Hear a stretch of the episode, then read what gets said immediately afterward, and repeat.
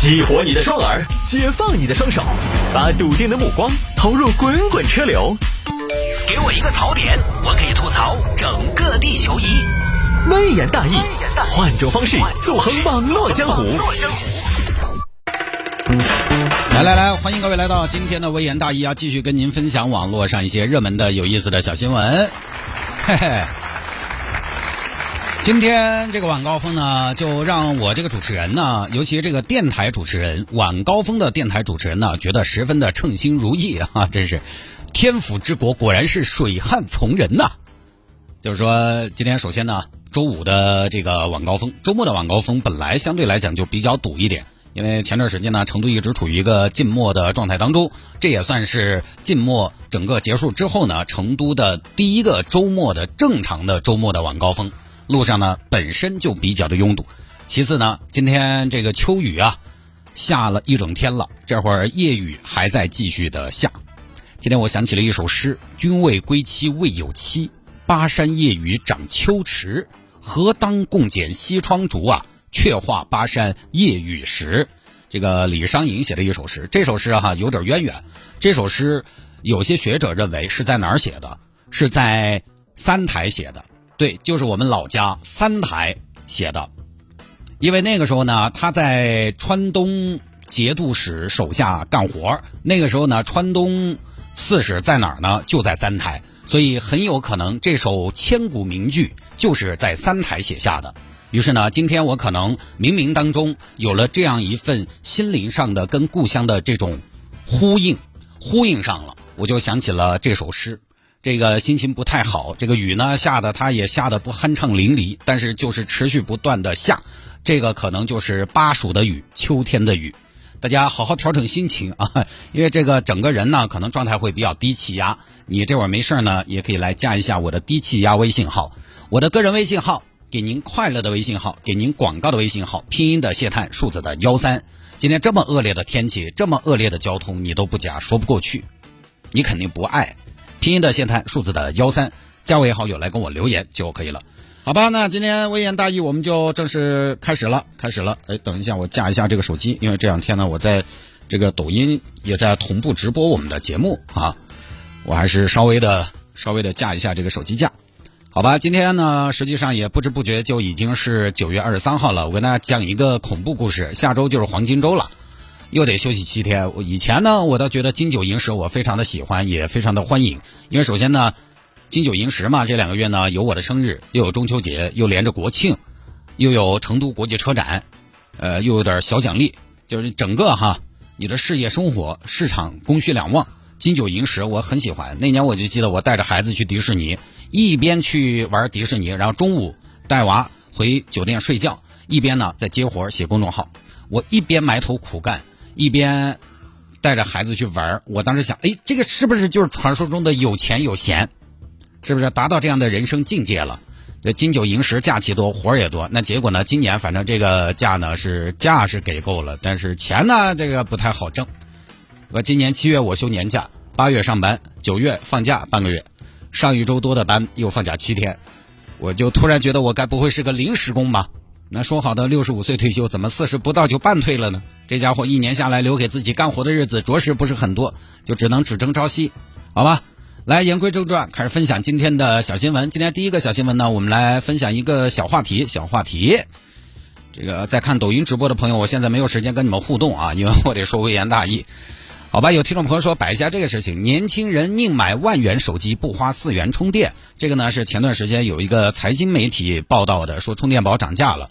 不少年轻人说充电刺客来了，年轻人开始自己买充电宝了。同时呢，iPhone 十四又上了，高配机型卖到近万元。这个新闻呢，我就四个字：危言耸听，夸大其词。现在媒体因为他也发现了，年轻人才是正儿八经的流量密码。你管他是不是这么回事儿，有没有这个现象，先前边安个年轻人，什么都是啊。这届年轻人，这届年轻人为什么偏爱国货？这届年轻人为什么不爱结婚？这届年轻人为什么不买房？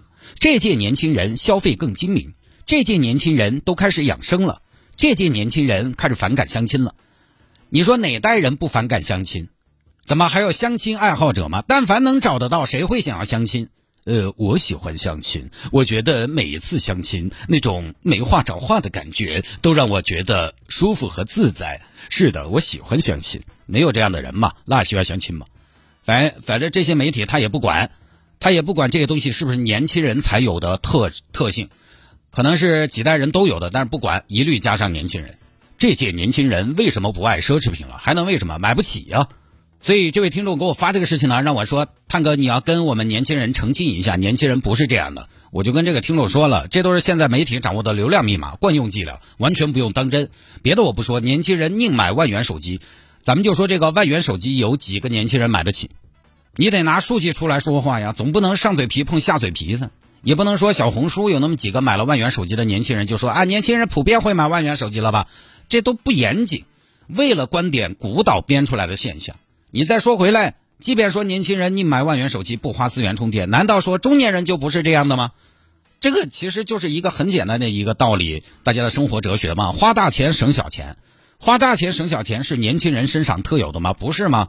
中年的朋友明明买了个几十万的车，天天扣油钱，小区外边那么多违停的豪车，连车位都舍不得租一个。你包括我自己占道停车，十五分钟以内免费，如果可以的话，我都要跟时间赛跑，扑爬跟斗把车开走。你说我差那几块钱停车费吗？当然也差，但其实也不差，给得起。但是你就觉得，哎呦，省了几块钱，心里边舒服。小钱虽然小，但是它频次高啊。省钱这个事情，除了算账，还有个心理感觉在里面。小钱虽小，但是频次高，你整个就在一种，就是今天我又节约了四块，明天我又省掉了五块的这种氛围当中，心里边当然舒服。就跟我们同事的家用充电桩一样，天天算钱。哎呀，我这个一度电。几毛钱，外边要充要一块多。我说你一年跑一万多公里，你能省多少钱？你装充电桩花了一万多块钱，在外边够充多久了？但是他心里边舒服的嘛，对吧？他无负担。老年人有些老年人买养老房、买保健品，大手一挥，特儿都不打一个，就几十万给出去了。但你喊他打个车，他就恼火的很。这不也是花大钱省小钱吗？所以宁买万元手机不花四元充电，其实就是一种花大钱省小钱。而花大钱省小钱，实际上并不是年轻人身上所特有的东西，完全没有必要单独把年轻人拎出来说。有很多东西它不是年轻人才有的特性，而是人性。而且宁买万元手机不花四元充电，也涉及到不同的商品的替代性的问题。万元的手机，你如果看上了它的功能和性能，看上它的屏幕，看上它的处理器。看它的功能，你就得花那么多钱，你没有替代品。这个无奸不商，每一家达到那个水平的，它都不便宜。你有那么高的要求的吗？就得花那么多钱，没有替代方案。但是充电，你自己带充电宝，跟外边租充电宝，它充出来的电没有区别啊。你总不能说外边的充电宝充出来的电要经用一些嘛？外面的充电宝充的电是水电，更加环保；外面的充电宝充的电是火电，劲要大一些，没有这样的区别。它有替代方案，那自然是能省则省。所以这年头呢，省下的小钱，可不是你账上的那点余额那么简单。其实大家省下来的小钱，更多的是一种安全感。其实你像我有时候不喝咖啡，我也觉得哇，我今天省了好多钱。其实能省好多，也省不到好多。你穷也穷不下去，富也富不起来。省下来的钱买不了房，买不了车，但你心里边舒服，所以就不多说了啊。最后呢，我还是想说一句，没有那么多年轻人买得起万元的手机的。我都不说安卓阵营大量的一两千的产品，咱们就说 iPhone，万元的 iPhone 也基本就是旗舰了。最后我还是想问一句，就是有多少人买得起那个万元的 iPhone 十四？万元的 iPhone 十四，刚才说了是高配了，iPhone 十四起价也不是万元，它是六千的嘛。iPhone Plus 也不是万元，是七千，怎么就万元了？所以媒体有有的时候它的手段就是什么呢？这边夸张一点，那边压缩一点，哎，这个戏剧冲突就出来了，反差就大了，矛盾就明显了。其实呢，生活当中又有多少年轻人在消费万元手机？